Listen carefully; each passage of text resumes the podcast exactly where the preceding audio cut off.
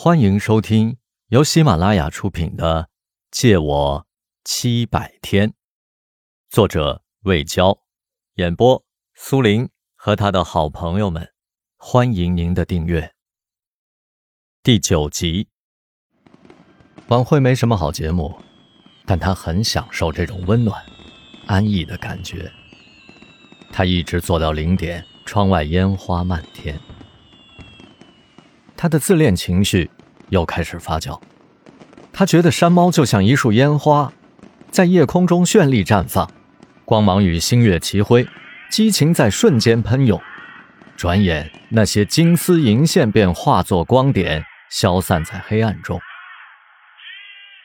当钟声敲响，莫蔚的手机也响了，电话那头传来了小开甜脆的声音。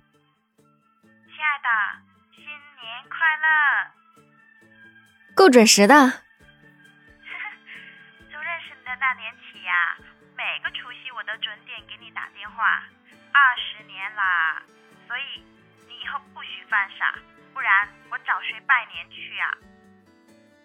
莫蔚心中一颤，原来女人之间的友谊可以如此坚固深厚啊！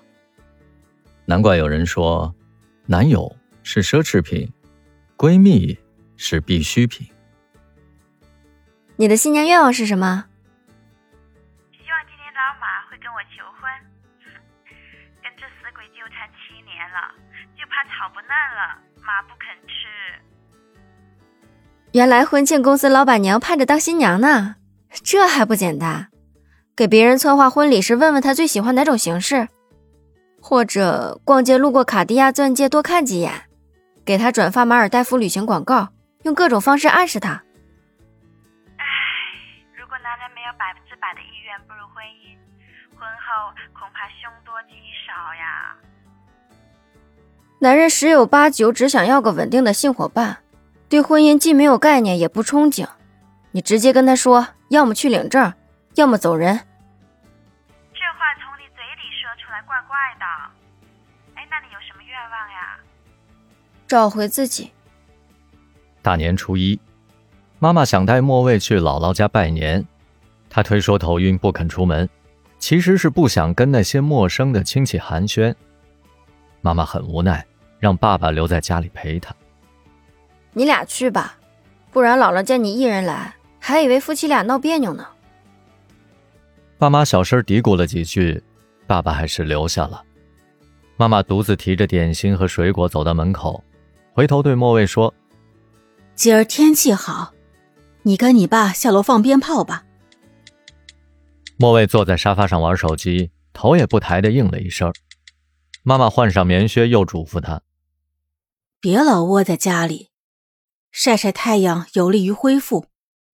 你要是不想放炮，到后院看看梅花也好。记住时间不能长，最多半个小时。”莫蔚像鞭炮被点燃般叫道：“别婆婆妈妈的，我又不是傻子，你们都走啊，快走啊！”让我一个人清静清静，这根本不像一个家，简直是个牢笼。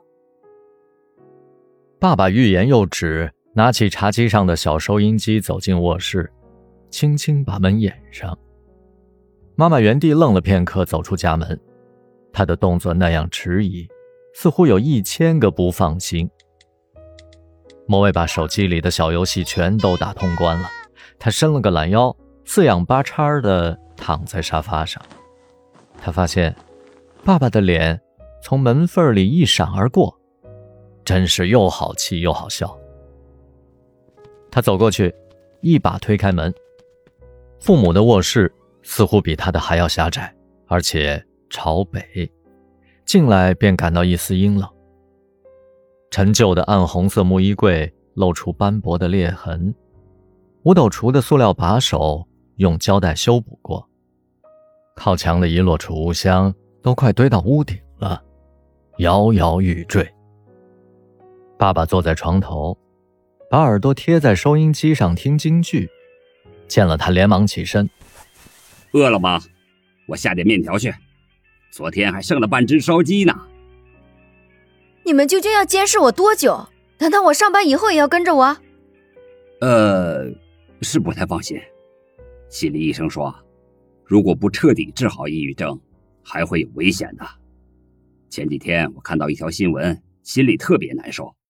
台湾有个年轻的女作家，那个了，以前也试图过，都被救回来，可这次，她的父母是教授，都不能挽救她。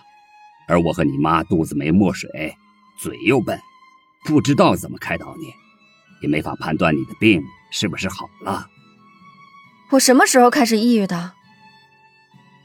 本集播讲完毕，收藏、订阅不迷路，下集精彩继续。